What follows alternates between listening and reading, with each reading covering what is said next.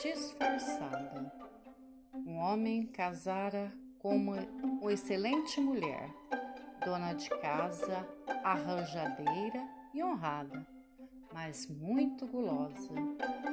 Para disfarçar seu apetite, fingia-se sem vontade de alimentar-se sempre que o marido a convidava nas refeições. Apesar desse regime, engordava cada vez mais e o esposo admirava alguém poder viver com tão pouca comida. Uma manhã, resolveu certificar-se. A mulher comia em sua ausência. Disse que ia para o trabalho e se escondeu no lugar onde podia acompanhar os passos da esposa. No almoço, viu-a fazer umas tacas de goma bem grossas, molhadas de leite de coco e comê-las todas. Deliciava-se. Na merenda, mastigou um sem número de alfinins finos, branquinhos e gostosos.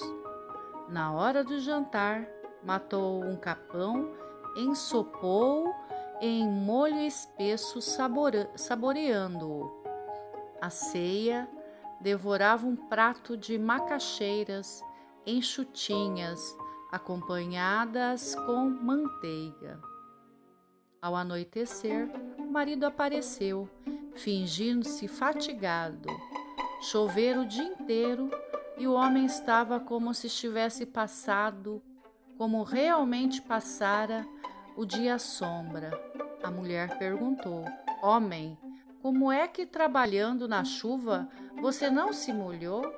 O marido respondeu: Se a chuva fosse grossa como as tapiocas que você almoçou, eu teria vindo ensopado como o capão que você jantou.